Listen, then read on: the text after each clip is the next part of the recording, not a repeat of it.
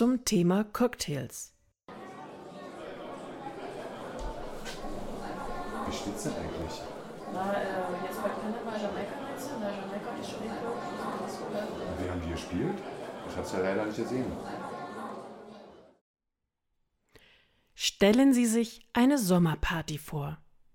Wie oft erschlägt mich das hektische Herumgelaufe anderer Gäste oder die vielen mitunter sehr lauten Gespräche und Gelächter. Ich bin empfindlich, was das Hören angeht. Habe ich zum Beispiel einmal ein störendes Geräusch wahrgenommen, das sich wiederholt, bin ich schnell abgelenkt und höre überdeutlich dieses Geräusch, was andere kaum wahrnehmen. In der Physik nennt man dies selektives oder intelligentes Hören und hat dem Ganzen auch einen Namen gegeben Cocktail-Effekt.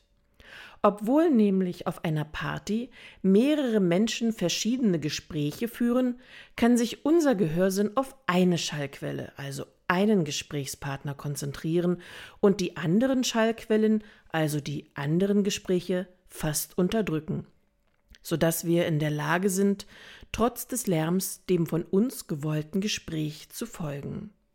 Toll, oder?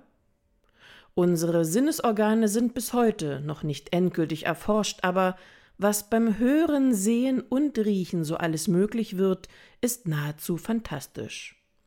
Es sei denn natürlich, man hört ein nervendes Störgeräusch, da kommt man schnell an das Ende seiner guten Nerven.